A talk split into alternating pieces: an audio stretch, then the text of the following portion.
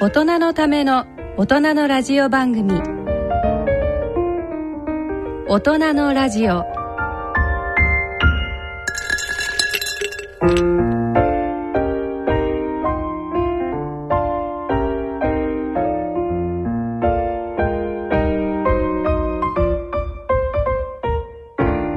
皆さんご機嫌いかがですか？坪田和夫です。西澤邦弘です。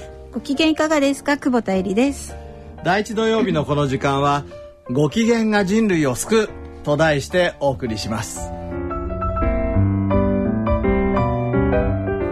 大人のための大人のラジオ。第一土曜日のこの時間を進行いただきますのは慶應義塾大学医学部教授の坪田和夫さん。出版プロデューサーの西澤邦弘さん。メディカルプロデューサーの久保田恵里さんの3名です。えーまずはメールをご紹介させていただきます。ちょっと長いです、はい。えー会社役員ラジオネーム中村さんからです。えー坪田先生皆さんこんばんは。ポッドキャストで毎月楽しみに拝聴しております。えー坪田先生のご機嫌な理論が電波を通して私にも伝播してきたのか、えー本当に。電波が電波ですね。手を狙って。る 私読み間違えたと思って。本当に毎日を楽しく過ごすことができるようになりました。もちろんラジオで紹介していただいた坪田先生の著書はしっかり読ませていただきましたよ。ご機嫌な人は10年長生きできる。理系のための人生設計ガイド。1日6時間座っている人は早死にするの3冊です。偉いねこんな3冊を買っていただいてありがとうございました。特に理系のための人生設計ガイドを、うん。ねもう会社役員の方に読んそうでると 本当ですね。でもでもこれねあのノーベル賞あの捉えた山中先生がはい。推薦のね帯を書いてくださってるんで、そうなんですよね。もう僕にとってはあの誇りの一冊なんですすね。この1日6時間はまだ7月にこの間出たばっかりなので、そうですね。ええすごいありがたいですね。うんうん。はい。はいえー私は建設業の仕事の経営に携わっておりますが先生の考え方が仕事の新しいアイデアや建築士の資格のチャレンジなどいろいろな場面で私を支えてくれていますアーキテクチャにまで、すごいご機嫌が建設を変えていくまあでもデザインですからねねそうですね。えーはい。で人間は走るために生まれたという部分がとても刺激的で翌朝起きてそのままランニングに出かけるほどの影響を受けました。中村さん非常に素直な人ですね。もう本当にそうやってやっていただけると思うと会社も会社もね素敵な会社なんでしょうね。そうですね。え実は私が走ることとても苦手で、今までにランニングなんて考えたこともなかったのですがいつも仕事や勉強していて頭がぼやっとしているな集中できないななんか前頭葉の血液量が足りてないんじゃないかななんて思っていたものですから走ったらなんだか全てが解決するように思ってきたのです。確かにあの走るとね、えー、と脳の血流量は増大しますからね、これはとてもいい解決方法だと思いますね。え運動をするとねまさにあの脳が発達するわけですからね。発達もしますしね もうそれをもう直にこう実感しておられるわけですね。すごいですよね。で時間にすると7分から9分ぐらいの運動で多分効果の出る時間では本当はないはずなのですがそれがびっくり。その日のうちから仕事がサクサクと処理ができ、判断するのもスピーディーになり効果は抜群です。これあのほらうんあのー今まで抗生物質飲んだことのないような人が一回飲むとええ。すごい効いちゃうってあるじゃないですか多分そういうような効果じゃないかしら。あと先生ほらあのーアメリカの学校で、ええ。その朝あれもこのくらいの時間じゃないですか。なんかこう運動やらしたらそうそうそう的に良くそうそうそう。ですよね。あのねえー、とイリノイのねネーパービルってはいいう高校ですね、はい。それで成績がもう抜群にアップした。だからそれもそんなに長い時間やるわけではないんですよね。そうですね。ちょっとハーハーするぐらい、うん、だからやっぱりね、うん。あのやることはやっぱり意味があるってことですよね。そうですうん。そうで中村さん的な解釈。原因はいろいろ考えられますが、朝一番に心と体に負荷をかけるとそれ以下の負荷に対して億劫に思ったりすることがなくなるのかなと分析しています。少しずつ距離と時間を増やして心身ともに鍛えていきたいと思っています。そして毎日をやすやすとやり遂げるための強く太い神経回路を作りたいと思っています。素晴らしいです。ね朝ねこう、あの走られてるってことで、朝日も浴びられてるから、うん。サーカディアンリズムもこう正常におそらくなられてそうですね。そうですね。そうあのね今日の朝テレビ番組でね、ええ。あのラジオ体操をやってる80歳以上のはい。ご高齢の人たちの特集やってたの、ええ。ほらちょうど日本の女性また世界一になったじゃないですか、うん。寿命が、はい。でやっぱりね僕ラジオ体操ってあんまり体操としては、え。その価値ねそんなにそのすごいほいい方法とは思ってなかったんだけど、ええ。だけどあれはすごいいいなと思ったのは、うん朝日浴びる。そうそうですよね。だってざ大体6時ぐらいからやってるわけでしょ、ええ。で今夏休みだとね町内会でみんな公園とかでやってますから。ね。だからそそういう習慣をあの取られたね、ええ。お年寄りとかやっぱりサーカディアンリズムしっかりしててそうですよね。多分いいですよあれでもラジオ体操まで真面目にやったら結構すごくないですかあれ？あのあれに本当はすごいラジオ体操でしたっけ？あの中村佳子先生のね。そうそうそう。そうだたださほらストレッチする時に、ええ。あんまり急にバーンってやっちゃいけないとかあそうですいろいろ見直しはあったんだけど、でも僕は再評価、本当にいいなと思ってなん。かあれにだからどのタイミングで呼吸をするかとかそういうのをつけながらやると、もうちょっとゆっくりバージョン。あとあのラジオ体操あの第ゼロっていうのがあのランニングあの 最初ランニングしといてそれからやるといいかもしれないですよね。新しい。じゃあラジオ体操第ゼロ。のおすすめを、でも中村さんこうやってね あのメールいただきましてありがとうございました。ありがとうございました、ありがとうございました、えーそれでは大人のための大人のラジオ進めてまいります。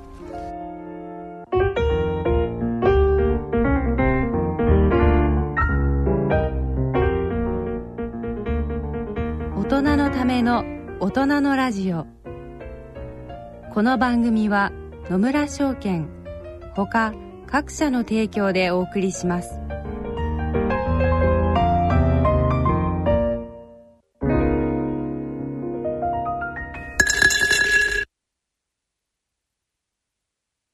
野村野村、ちょっと気になるお金の話。今回のテーマは、自分の厚生年金額です。楽丸さん私の年金額が知りたいのですがどうしたらいいんでしょインターネットサービス、年金ネットを利用するか、ご自分がお住まいの年金事務所に行けば教えてくれますようそ。れだけですか？いえ、一番お手軽なのは、家に送られてくる年金定期便をご覧になることです。特に58歳になった月に送られてくる定期便は特別です。どういうふうに？単に年金の額を調べるだけでなく、加入履歴などに誤りがないか確認できるんです。楽丸さんは？ええでも、よくわからなかった。どうしてですか？漢字が苦手なもんで。お金に関するご相談は、お近くの野村証券へどうぞ。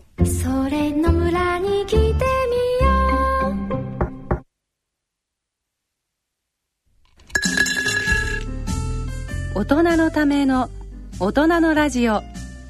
健康医学のコーナーです。ここからのこのコーナーでは坪田和夫さんに医学の話題についてお話しいただきます。えーこのコーナーでは坪田先生に健康と医学の話題を伺ってまいります。えー毎日目を洗ってますでしょうか？僕は洗ってない洗ってない。そう。あこれね目を洗うっていうと、こうなんかいわゆる花粉症の季節のあのね。そうそう目の中をって洗うっていうそうじゃなくてまぶたたを洗ってますかっていうのなんだけど。まあ、男なんかはあんまりこうお化粧しないから、え基本的になんかあんまりこう目の周りを洗うって習慣ないじゃないですか、それからみんなね、ええ。えー、と石鹸が目に入って痛い目にあうんった経験があるから、とにかくそう目は触らないとええ。いう人が怖い怖いですよねなんとなくねところがですね最近僕その眼科に来る患者様のまつげのえ根元をええ。全て見るんですよ。その顕微鏡で？顕微鏡で、ええ。あのどんどんなもん何があるんですか？ Demodexって言って聞いたこと Demodex？Demodexってね。なんかまつげダニみたいええ。あのそのまつげダニ、え毛嚢虫っていうのかな、へえ。ー英語の名前 Demodex って言うんだけどそれが結構いるんですよ、それなんどういう悪さをするんですか？えーまつげのところに、あのまあ生息してまして、はい。炎症を起こすんですね。目の中に炎症を起こすんですか？えっ、とまぶたのところに、まぶたの炎症、うん。えー今度あの知ってます？アイシャンプーって出たの。あなんか最近話題の シャンプーだというふうに伺ってますけれども。目にし染みないシャンプーあっていう。あそれはだから目の中をゴシゴシ洗うんじゃなくて、ん目の周りをしっかり洗うというシャンプー、もともとはね、ええ。ドライアイの話から入るんだけど、はいはい。はい。ドライアイっていわゆる涙の病気なんですか、はい。で涙って油の層と水の層とはい。無鎮層ってタンパクの層のうん3つの層でなっててええ安定してるんですよ、はい。だから西澤さんがまばたきしたするたびに目の表面に涙の層ができるわけ、えでそれが乾燥しないように一番上側に油の蓋をしてんの。えうんうん。非常にうまくできてる、その油を出している線がええ。ちょっと難しい名前なんだがマイボーム線。マイボーム線、うん。はい。マイボーム線。これ言ってみれば皮脂線なので、うんうん。あの顔にある皮脂線が、ええ。このまぶたのところにこうずっと並んでる上まぶたに大体2 0 3 0個あるんですね。そう。それがねまつげの根元にあるんですよ。もしかして詰まっちゃうんですか？詰まっちゃう。まさに。詰まっちゃそうでもずっと詰まっちゃって、ええ。えーとマイボーム線機能不全っていううん。そういうふうになってる人がすごく多い。ではあ。それに対して治療法の一つとして、んリッドハイジーンっていうのは、あ。まぶたを清潔に保つっていうのが、まあ、アメリカ中心うんにそういう治療法はあるんですね。ああで日本ではなかなか予防にもなる。それは予防にも。アメリカではどんなものを使って何をするんですか？あのね医療用のね、はい。このおしぼり。おしぼり。なんていうの？へえ手拭きの使い捨てのおしぼりみたいのがあって、ええそこに石鹸が入ってて、はい。染みないって言うんだけどで,、ええでも結構染みる。ああそれで拭くわけですか？拭くわけ。あとあのアメリカのいわゆるドラッグストアに行くと、ええ。こうい2タイプぐらいはあるんですよね、うんうんでそれもあの私一回買ったことあるんですけど、えもう激痛がつまり あれがよアルコールとくかが入ってるんですかね？洗浄成分の何かが染みるのそうですね。かなと思うんですけどね。じゃあで結局あのシャンプー目に染みるのとあんまり変わんないぐらいそうそれであのベイビーシャンプーってあるじゃないあはいはい。あれは染みないってことになってて、ええ。僕もハーバード時代に、ええあの患者様が来ると、ベイビーシャンプーで洗ってください染みませんとか言いながら、ええ。実はすごい染みそう ベイビーこれかわいそうってそうそう泣いちゃう。そうそうそうそう。でこのアイシャンプーというのは本当に染みないわけ、はい。で結構自分自身も使ってるんですが、うんうんうん。まず夜寝る時に、はい。えー顔洗いますよね、え歯を磨きますよね、ええ。そしたらやっぱ目を洗うわけ。これでで次朝起きたら顔を洗うでしょ、うん。歯を磨くでしょ、そしたらこれで目を洗う。目を洗うと。もうさっぱりしてねやっぱり本当にいいなと思ってる。えああそれからもちろんそうだし、うん。えー、ともっとさっき言デモデックスが出てきたりとか、えいろんなゴミがついたりとか、はいはい。そういうことも防ぐので。これからねあの、やっぱり目を洗う習慣っていうのはええ。重要かなと。眼科医としてね、うん。あとでも先生女性だと最近結構アイエクステ？うん。うん。とか目すこうごいねまつげつけてますよね。目の際はきちんとアイライン引きましょうとかっていうコンセプトがあるじゃないですか、そうですね。アイメイクとして、ええあれは先生ひ普段こうげ患者様をご覧になってて、ええ。どうですか？いやあれ顕微鏡で見たら怖いですよ。それからだってアイシャドウだってあれ石炭をねあの道路脇に積んであるようにこう見えるんだからへそれが目の中に入ると炎症を起こすんですよ。だからあの本当にアイシャドウとか,、うんうんうん。そういうものやる時は目の中に入らないようにしてくださいねって本当に言う、うんうん。うんだけど患者様はやっぱり綺麗でいたいからうん絶対使いたい、そうですよだねから少なくとも刺激のないものを選んでほしいと。うんうん。あとその,、あの先生の教室の川島素子先生が、うん。なんか撮った患者様のお写真の中で、ご本人は大してそのアイメイクをしているつもりはないんだけれども、こう夏だと汗とかによって、うん。ちょっとしたメイクをしていたものが、うん。こうマイボーム線まで降りてきてしまって、結局こう中がギトギトになっているっていうお写真とかも見たそうんでけど。ですすね。アップにしたら怖いんだろうな。あのマイボーム線ねぜひ今日あのリスナーの方もはい。鏡の前で見てほしいんですが、ちょっとこうまつげをなんていうあちょっとおあのベローンとこうベロンとはい。出すと、そこに見えますからポツポツポツポおー。なんかまつげの生えている際にそう。こうポツッとあとうんうん縦線が入ってツとるみたいなそうそうそうそう。やつですよねそれで詰まってるのは見えるんですか？それは見えない。えっとね白白い点みたいのがあったら詰まって僕たちはプラッギングっつってんだけど。ああまさにプラグがこうつそう。あのはまってるようなそう感じになってでねこう押した時に油が出るんですよ、実はギューッとした時。ところがねあの MGD マイボーム線の機能不全になっちゃうと出ない、はい油が。うんだからこうやって押してみて少しなんかぼやける感じ、ええ。いうこう油が出てくるとちょっと見にくくなるんでそのぐらいが正常な。ああ押した時に。出てこないとダメ。へえあとね最近あのタトゥーって知ってます？ああはい。あのアイアイリッドのタトゥーっつってこの、なんて入れ墨をああもうあの固定してあるわけですまつげね。まつげがね。ええ。あの慶応大学から何年か前にはい。論文出してるんですけど、ええ。このタトゥーをね、ええ。そのまつげの生え際すっごい近くにやると、ええ。マイボーム線壊しちゃう。ええ。油出ない。そうだからそこに炎症を起こしちゃうから あれ炎症起きるんですよ、ええ。タトゥーすると、はいはいはい。そうするとマイボーム線のあまりにも近くにやると、ええ。だから目に近いところに入れちゃうと、ええ。なんかそっちの方がこうキリッとしてていいらしいんだけどうん。そうするとマイボーム線がおかしくて、ええ。ドライアイを悪化させてしまう。えそうやってもあのマイボーム腺が壊れてしまったらもう回復はしない、えっと、タトゥーの場合にはほとんど回復しないですね。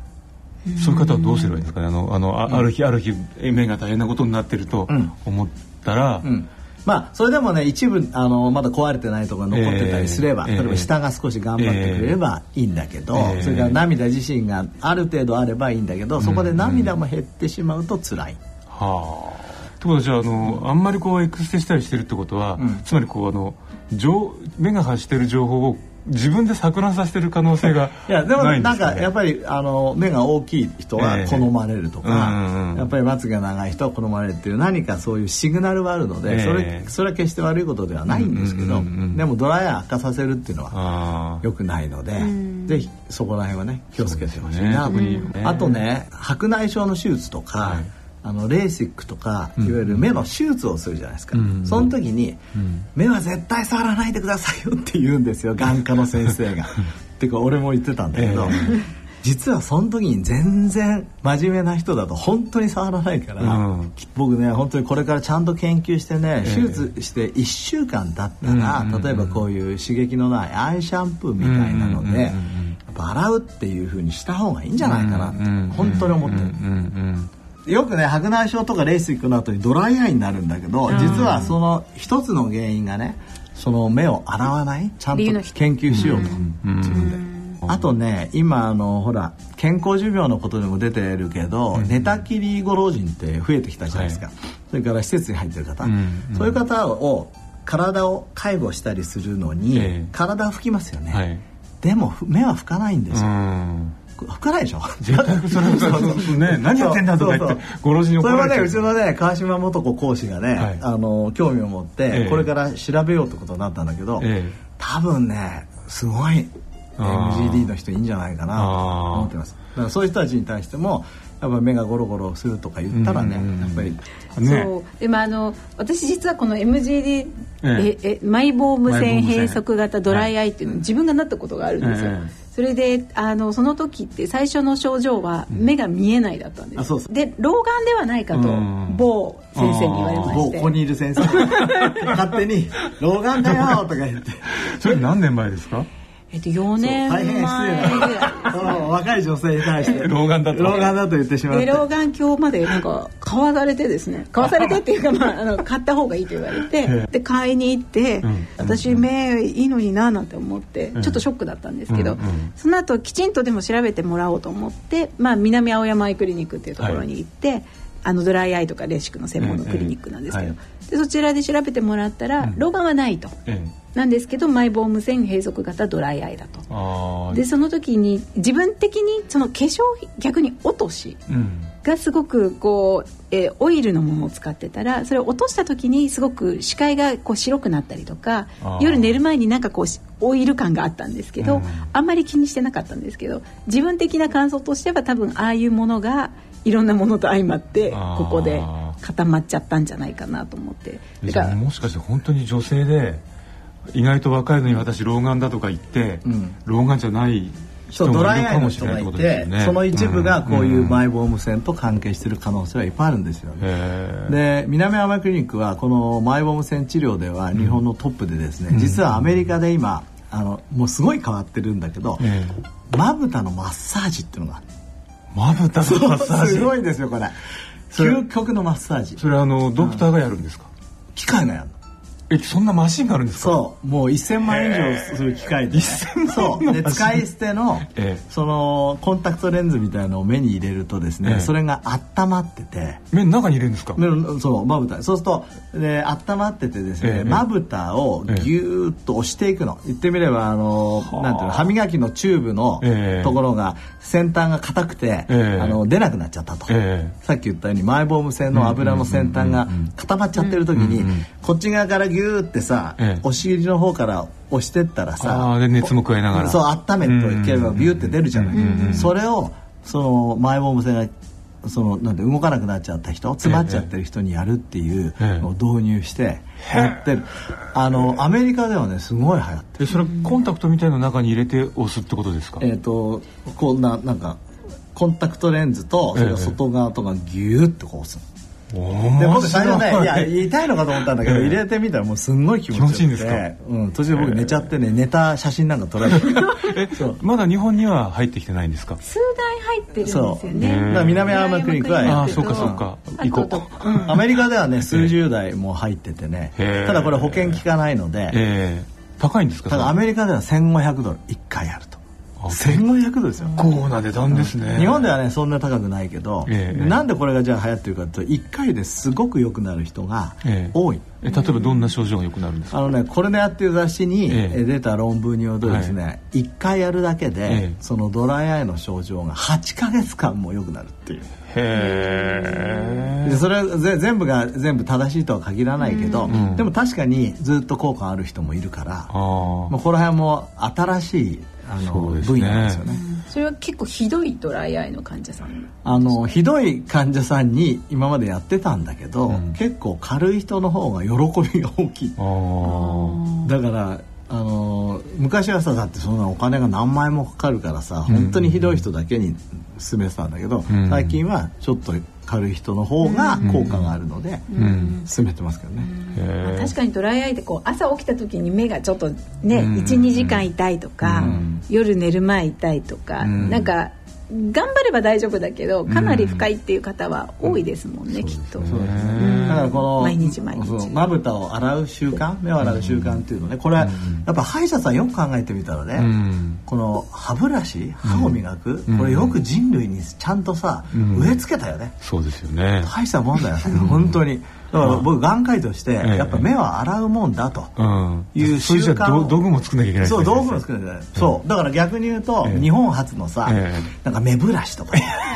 痛くない。ね目シャンプーと目ブラシ。目シャンプーとか目ブラシとか、ええ。なんか目が気持ちいいとかさ、そういうそれからえっ、といちごはほら子供用いちご味があるようにさ いちご味のアイシャンプーとかさそういうものすっきりするやつとかね。そうそう、ええ。出てきたら面白いな。面白いですね。ですね。うん。子供用。うん。とかね。ねうん。えいや本当自分自身もねあの感じですよね。30年間眼科医やっててね、ええ。それもドライアイの専門家でね、え今までちょっとねええ。やらなすぎたと、お風呂入る時一応体全部洗うわけでしょええ。髪の毛も洗うし、ええ。でこのまつげのとこだけ洗わないわけじゃないですか、うんなんかすごい盲点な気がするな。でだんだん自分でこの数ヶ月やっててね、ええ。あの僕右手だけでこう洗ってたわけ、ええ。そしたら左の目元が洗いにくいってことが分かってきて。両手でやっぱり右目は右手で,、うんでね。左目は左手で洗う方がいいね。クロスして洗えないですもんね。なんでバカなこと言って。とこ,、でうん、ところで先生あのそのマイボーム腺が詰まってるかどうかって普通の眼科の先生のところに行けばわかるんですか？あのー東京大学のええ。天野教授と、はい。それから有田先生、ええ。先生たちが中心になって、はい。マイボーム腺機能不全のですね、診断基準っていうのをあー。4年前に決めたんですよ。はい。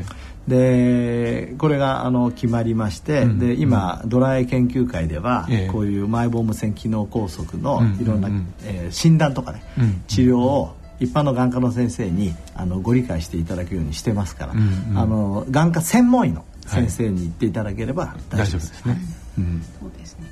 あとドライアイ研究会のホームページがあるんで、もしそこ行ってくれればいいですし、全国の。はいあとアイシャンプーはえっ、と、えっとそうどこで買えるんですか、えっと、今、えっと、聞いたところによると、ええ。あのナチュラルローソンで取り扱いをしている。あそうそう。ナチュラルローソンね慶応病院も入っててね。あやっと買えるようにな病院いってますもんね。べ便利だった。のそう、ええ。今まであのネットで買ってくださいって言ってたんだけど、ええ。なかなかほらおばあさんとか使えない人いるじゃないそうですか。ですよね。今ナチュラルローソンで買ってくださいって言えるので。でもじゃあまだでもナチュラルローソンって確かこう関東圏だけだから、うん。それ以外の方々はまあとりあえあずそうですね。あ,、うんあのアマゾンとかで。アマゾンとかでね。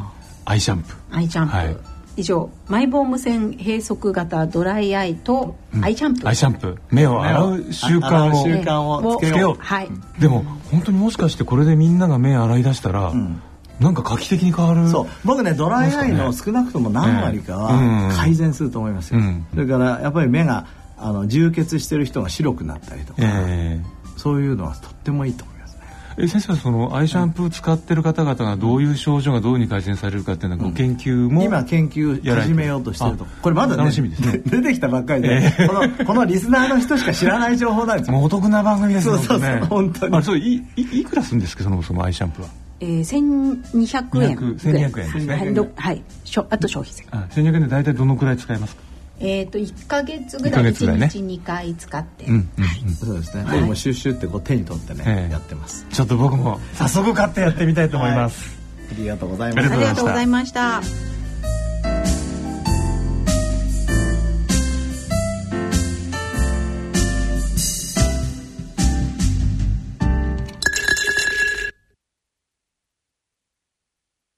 野村。資産とは？あなたの生きてきた時間です。あなたの足跡です。あなたの背中です。だからこそ私たちはあなたという人を知りたいと思うのです。本当の答えはお客様との会話の中にありました。資産の相談なら野村のコンサルティング。それ野村に来て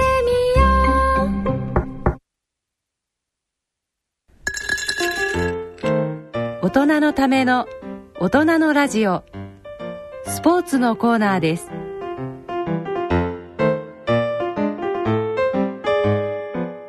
えー大人のためのスポーツのコーナーです。今回のテーマは、えー暑いシーズン、えー熱中症とどう付き合いながらスポーツをするかとそうですね、まあ、水分補給ですよね。ね。もう先生もうい今って数年前に比べてどんどんどんどん蒸し暑いし、ええ。こういう中もう運動しなくてもね、ええ。汗だくじゃないですか。本当ですね。で、まあ、よくそのある程度塩分が含んだものって言うんですけど、でもどうなんですか先生。結構運動習慣がある人って、そんなにナトリウム汗と一緒にドロドロドロドロ流すようなねことにはならないような気もするんですけどまあでもやっぱり塩分は失われますので、ええ。えーと最終的には塩分の不足っていうのはそんなに日本人ないんだけど、うん。瞬間的にはあり得る起こるってことのでですね。うん。ある程度はやっぱり考えた方がいいですよね、それからやっぱり脱水が良くないですようね、ん。でみんなあの水を飲む時に、はい。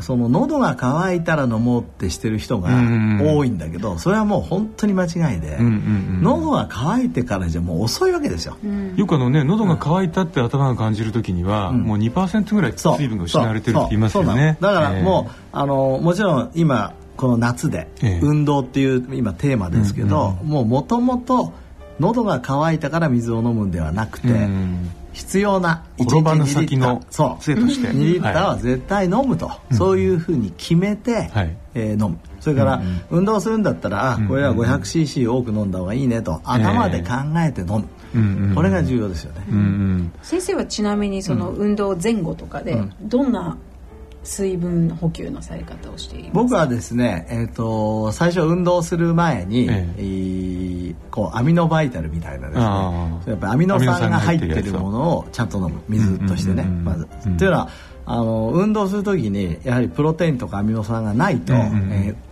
筋肉が壊れちゃうし、うんうん。それからまた筋肉つかないし、うんうん。僕は58になったけどなんとかさらに胸の筋肉をつけてやろうかと思って。野心です そう野心。そう一生懸命やって ですごい、はい。それやるでしょ？でやっぱりあの走ってる時も、まあ、5キロぐらいだったら大体 500cc ぐらい、ええ。ー10キロ走る時は1リッターは必ず飲んで、うんうん。で終わった後も、えーしっかりやっぱりアミノ酸とかプロテインを取りながら水を飲むっていうのをやってますね、あれ特にねその例えばご老人なんかもね一生懸命こうあの老化を防ぐために運動って言いますけど結局その運動前後にちゃんとアミノ酸とかタンパク質を取っとかないと、え結局その筋肉回復とか行われないっていうことですよね。そうですね。ちゃんとね。あの、えー特にやっぱりこう加齢してきたら40歳を超えたら、運動の前後にこのプロテインをちゃんと取っとくっていうのはすごく重要で,、そうですよねやっぱり取ってないと、うん。えー筋肉痛もずっと長引いちゃいますし、えー。やっぱり全然違いますよ。うんうんうん。そのおアミノ酸飲料以外に先生は、ん。ああのね、昔はね、あのー活性酸素をええ。完全に取ってやろうかと思って。というのはさ運動するとさ、ええ活性酸素ができるじゃないですか、ええええはっはっはっってやったら、えええでこれはエイジングは活性酸素によって起きる、僕たちは錆びるからうんうんうん。年を取るんだと。ええ。だはっはっはってやってたら錆びてっちゃうじゃないですか、うん。うん錆びるのはまずい、ええ。と思ってビタミン C とか、え思いっきり飲んでたんだけど、ええ。まあ、今から56年前にホルミーシス仮説を学んでですね、はい。実はその「はあはあはあで」この活性酸素ができることがそれによって僕たちのいろんな酵素の誘導を起こして、えー活性酸素に強い体になるか。ら、うんうんうん。つまり全部立っちゃったらダメだっていうことですよね、そう。運動の効果がなくなってしまう。うなくなってしまう、そう。だからあー取るとしたら本当に悪いあの活性酸素だけ取るっていう意味では、うんうんうんあの水素水をねはい。ちょっと使ってた、あ、あのー日本医科大学の太田先生が研究されていらっしゃる、うん、これはね実際、ええ。水素水を飲みながらうん。走ると、例えば42キロのマラソンとか、ええ。やっぱりそっちの方が楽ですよ。ねあああれ理論的には水素水は、うん。その活性酸素の中でも非常にこう悪いと言われる、うん。ヒドロキシラジカルというやつだけをそう。です。攻めると。やっぱり西澤さんはもう本当に理解されてます、ね、いやそう。そうなの。でちなみにあの先々週かなんかのあのセルカネイチャーに出たあの京都大学の篠原先生たちはがい。出した論文すごく面白いんですけどスペルマトジェネシスってスペルマ？そうそう、はい。スペルマ。だから精子の形成にはええ。活性酸素が必須なの。活性酸素がないと ええ。減っちゃうの。はあででも逆に多すぎてもダメなうんのだから活性酸素っていうのはあるやっぱり適量、ええ。まあ、全てそうですよね。ん。アルコールも適量、運動だって適量、ね。まあ、ホルミーシス仮説だったわけですよ。うん活性酸素、というのをきれいにあの論文として出した、まあビタミン C でもありましたよね。そうビタミン C と E をね、ええ。やるとこれはドクター・カーンたちのハーバードのグループが、ええ。はい。えーとやりましたけど、ええ。だから取りすぎはいけない、うんうん。だけど水素水はええ。軽いので、うんうん。それからこうなんていうの非常にちっちゃいじゃないですか水素って。えだから細胞の小器官ミトコンドリアとかええ。神経とかそういうところまでずっと浸潤していくのですごくいいなと。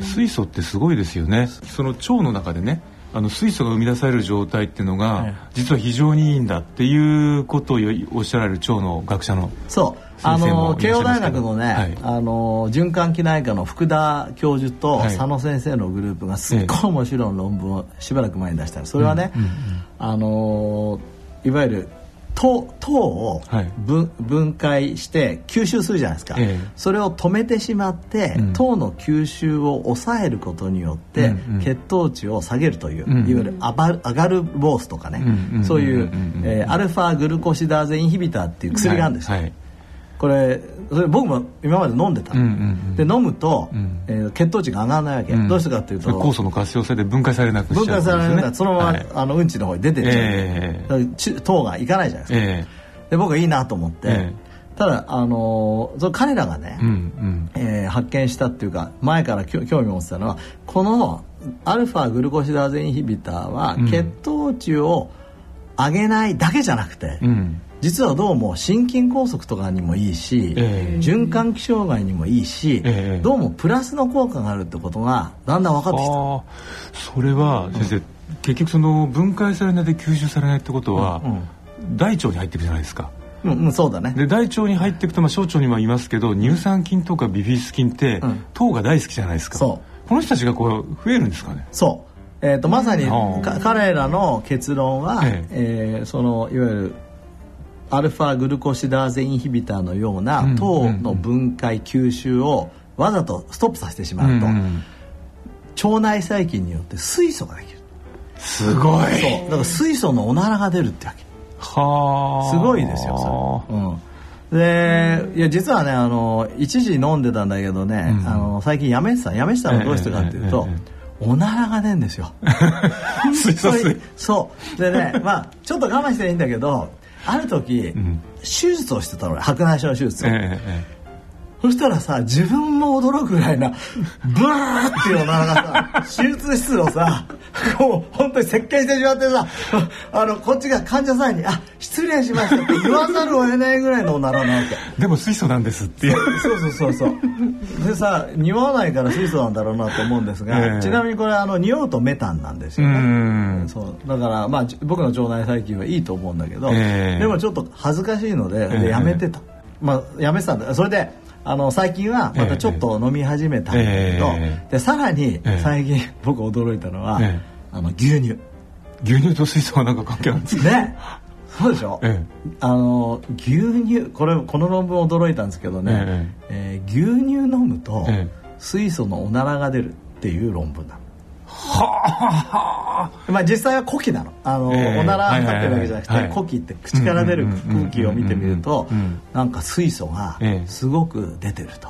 えー、でさっき言ったそのアルファグルコシダーゼインヒビターと全く同じで、はいはい、ニュートを飲むじゃないですか、はい、でも日本人の90%は乳糖不対症だから、うん、分解できない。分解できないね乳糖はい。ということはさっきと一緒じゃないですか。薬を飲んで糖を分解される一緒。じゃやっぱり腸の細菌の餌になって、餌になって、えー、そこによって水素と二酸化炭素が発生してそれによって呼気がずっといいと。だから彼らはその水素を飲むとね、そのあじゃあごめんなさい。牛乳を飲むと健康になるって言うけど、えーえ。ー実はそこに水素が絡んでんじゃないのと。いうふうに推察してるんですよ。へでも先生あのよくね、いや牛乳なんか飲むもんじゃないっていう方々もいらっしゃるじゃないですか。いや牛乳はねあの、えー、本当にバトルなんですよ。えー、僕高価霊学会の今、はい、チジェエイジングっていうジャーナルの編集長やってますけど、えー、そこのバトルでもですね、えー、えー、前に取り上げたことがあるんですが、うんうんうん、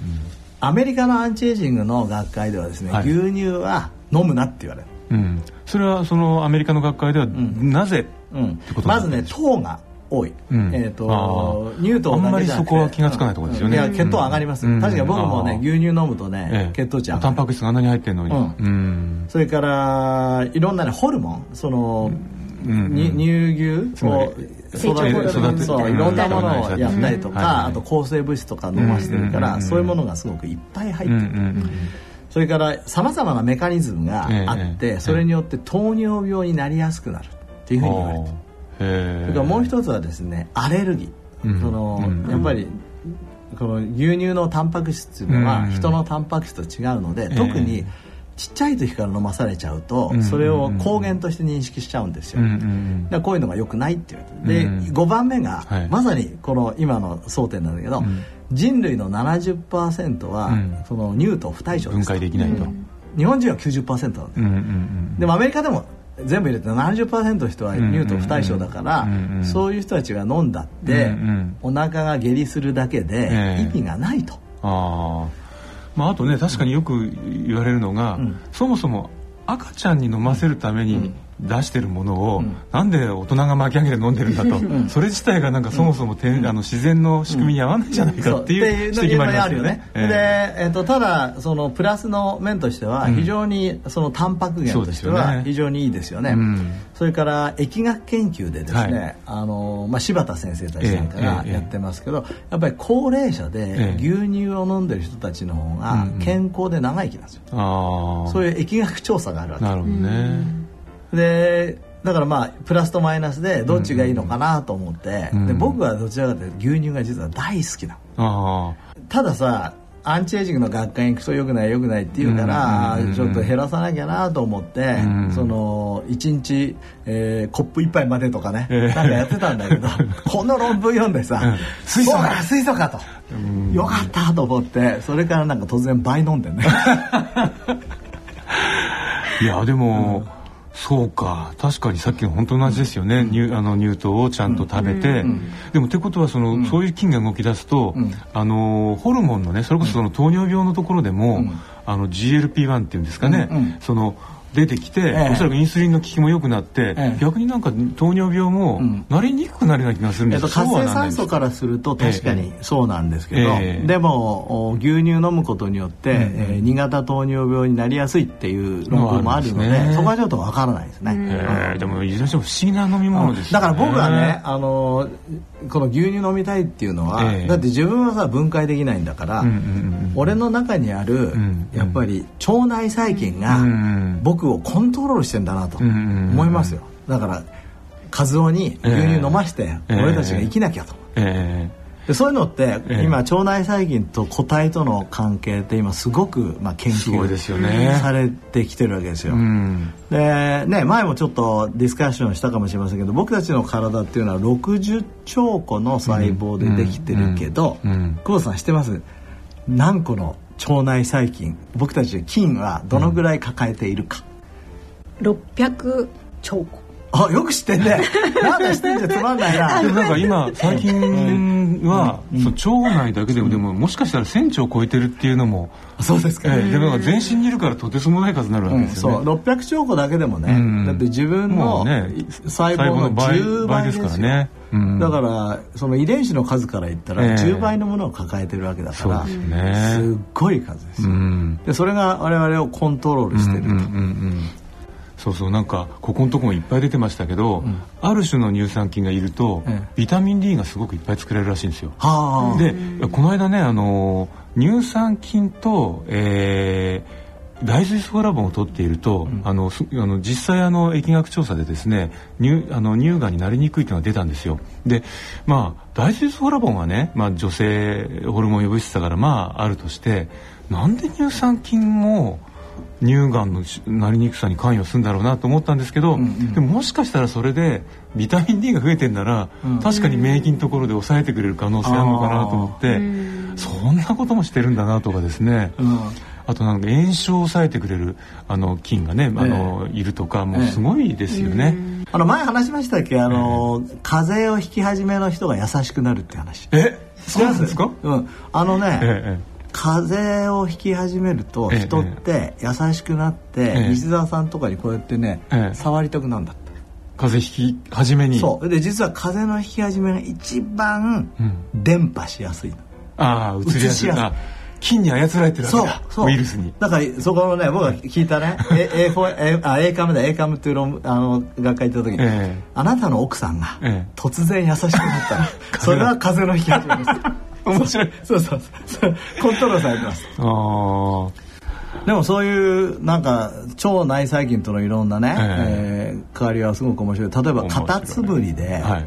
カタツムリがですね、え普通だったら鳥に食べられたら嫌じゃない、ええずっとしこう逃げてんだけど、ええ。突然葉っぱのてっぺんにこう行って、ええ鳥さんに「私ここにいますよ」目目が赤くなる？目が赤くなっちゃう。目が赤くえでそれが腸内細菌が関わってるんですか？そう腸内細菌が勝ってる。それでそれでよって鳥が食べてカタツムリにも腸内細菌あるんだな。あそうか。そう腸内細菌が他のところに運ばれていって ああそうかそうか。戦略なわけああ広げようということですよね。そうそういうふうに考えるとさ、ね。僕は本当にああ牛乳飲もうって時にああ私の腸内細菌のためにねとうん。思って感慨深いものがありますよね。それからねそれからするとねまたあの面白いことにほら冷たい牛乳飲んじゃいけないって思うじゃない、うん。僕も冷たい牛乳よくないと思った。ら、うん。冷たい牛乳の方が水素が出るんだって、へっていうふうに言われてさただね、ええやってみると、ええやっぱり 500cc 全部飲むとですね、ええもう下痢ね。いや僕なんか本当にすぐあのぐるぐるしちゃいますけど、でもなんか腸内細菌の僕量が増えたんじゃないかと思って飲める牛乳の量が増えてきた最近。ああ確かにでも微妙ですよね。その下痢を起こしたら結局腸の粘膜も全部ね。出ちゃうから、そう。せっかくこうあのそう。そう。だからやっぱりね。言ってるそれこれもホルミンセスでん。やっぱりやりすぎはダメだしうんうん。やらないのも良くないのでやうんうんうん。っぱりその適度。うんっていうところ。なんでしょうね。ホルミンセス一応もう一度あのリスナーの方にご説明しておくと、はい。えー適度なストレス、僕たちが許容できる。だからそれで死んじゃダメなんですが、うんうん。適度なストレスによって結果的にプラスになるような現象をホルミンセスと言います。例えば運動すると活性酸素ができる。それは自体は悪いんだけど、それに対抗する力がつくことによって、例えば30分運動したら23時間30分は、えー運動してない時に活性酸素が下がりますよと。か、うんお風呂入ると、うん。えー42度のお風呂に5分入ると、えーこのヒートショックプロテインが出てきて、熱刺激タンパク質ですね。そう、はい。それでその時に、えー自分の体を守ってくれますよと、うんうんうんうん。お風呂から出た後も自分の体を守ってくれますよ、うんうん。うんだけどに42度の熱いお風呂に1時間もいたら死にますよと、まあ卵はあれですよね。あの温めすぎるとみんな真っ白になっちゃうのと同じですよね。それよくない。半熟がいいと。半熟ね。半熟ぐらいであのい生命力を残しておくということですよね。そうそういうふうに考えると、うんうんうん。だからそれあの精神的なストレスも、えー一つホームミシスだって言われるようになってきましたのでなんかこう上司に意地悪されたとかねなんか恋人から連れなくされたとしてもその時にああこのストレスによって私がさらに強くなる いや思えばいいのよ。そうやって。確かにね、そうですよね。そうそう。これで雨降って地固まるって思ってね、で男子は精子のためにも必要。そうですよ。じゃあこうそこで引かんドン引きしちゃダメで、そこでじゃあじゃあ次私はどういうアプローチをしようかと、前向きに考えてください前向きにね。上司にもね。それによって、そう雨降って地固まるっていうにはどうしたらいいかって考えるの、いいですよね、うん。ままだあの冷温摩擦じゃないけど、うん。あのなんだっけえーおちんちんをさ冷やすとさ、うんいいとか。あれもさ、うん。なんかホルミ質ですかね、あ叩くとかですか。叩くは壊れちゃったらな壊れちゃうといわゆるこ許容できないストレスっていうことになりますしあと冷やしすぎちゃうとよくない、うんギリギリのところでね。だからねさっきのその上司に怒られる話もそれもあのすぐカーッとしないであすぐそこで「ありがとうございます。おかげであの私はなんかこう一つお教えいただきました」と。まあ、そう。そうそういうふうにもやっていくと。やっていくとホルミシス効果が出るということですね。運動したと心の運動したぐらいの気持ちでねやるのがいいんじゃないでしょうか、やっぱりここでもご機嫌につながってきますね 最後はね。はい。えー今日はですね夏の運動と水分補給から始まりうんなんかまた遠いところまで来ました、そうですね。はい。水素。水素。水素ですね。についてお話しいたしました、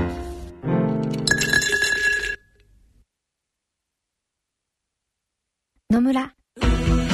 資産とはあなたの生きてきた時間です。あなたの足跡です。あなたの背中です。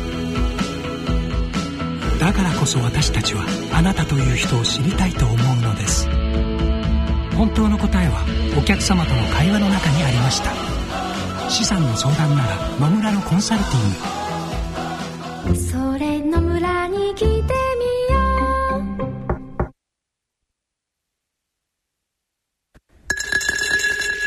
大人のための大人のラジオ。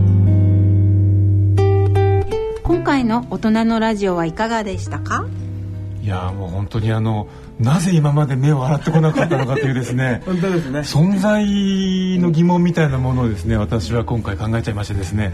そうアイシャンプーもねやっぱりそういう意味では面白いですよね。面白いですよね。い。いや非常になんか気づきがあるシャンプーですね。これから人類のね習慣になる、うん。本当に僕は思ってるおそらく1年もすると、ん。先生が、ん。あの目ブラシ、ねそう。てかだからい今ね外来で、えー、と目を洗ってますかっていうと,、ええ。えー、と洗ってませんとか、はそれから目の中を洗うことだと思うんだけど、んうんえーこれから2年3年経っているうちに、目を洗うのはもう当たり前だという時代が来るんじゃないかなってだってそんな気持ちいいんだしね。そうですよね、あとは水素を出そうと、水素を出して腸内細菌にコントロールされた人間になろうと。うん、よくいい意味でね。いい意味でね。そう。それからそのね分解されなかった。例えば本当にねこの僕は牛乳が好きだったのに、乳糖不対称だっていうことが、自分の中でこう分かんなかったわけ、だけど自分はかん自分の感覚を信じて牛乳飲み続けてきたんだけど、それで非常に満足してるの、ん。そうか。俺は分解できないけど、本当は私の腸内細菌のためにこんだけ頑張ってきたんだと思いました。なるほどね。いや確かにね僕もその牛乳悪いっていう話も聞いてるじゃないですか、でもマサイの人たちってねあんなに元気なのに、牛食べないで、大体あの牛乳と血取ってん。生きてますよね、そう。であのアルプスの少女ハイすジたちもごい。だって筋肉もすごいよ。すごいですよね、うでアルプスの少女ハイジたちも、牛乳とチーズと大体あのパンぐらいしか食べてないじゃないですか、どうして栄養失調にならないんだろうとかいろいろあの牛乳に関してはね、あの不思議だなと思うことありましたけど水素までできるって聞くとちょっとやっぱり、これからねもうちょっとそこら辺のところ論文が少ない、研究少ないので、ん。あぜのまたいろいろとえー出てくるんじゃないかと思いますけどね。はい。はい。もう私は牛乳は嫌いなので飲みません。いやさそれから無理して飲まなそそうですね。そりゃそうですよね、はい。さて、番組では疑問、質問、ご意見、ご感想をお待ちしております。宛先はこちらまでお願いします。ラジオ日経大人のラジオの宛先です。郵便の方は郵便番号107-8373東京都港区赤坂1-9-15ラジオ日経大人のラジオ係までファックスの方は東京03 3582-1944東京03-3582-1944ラジオ日経大人のラジオ係まで。大人のラジオの番組ホームページからも投稿いただけます。皆様からのご質問ご意見ご感想をお待ちしております。疑問質問などどしどしお寄せください。それではお時間となりました。お相手は久保田恵里と西澤邦弘と坪田和夫でした。次回私たちがお会いするのは来月9月7日の放送となります。それでは次回放送までさようなら。さよなら。さようなら。大人のための大人のラジオ。この番組は野村証券他各社の提供でお送りしました。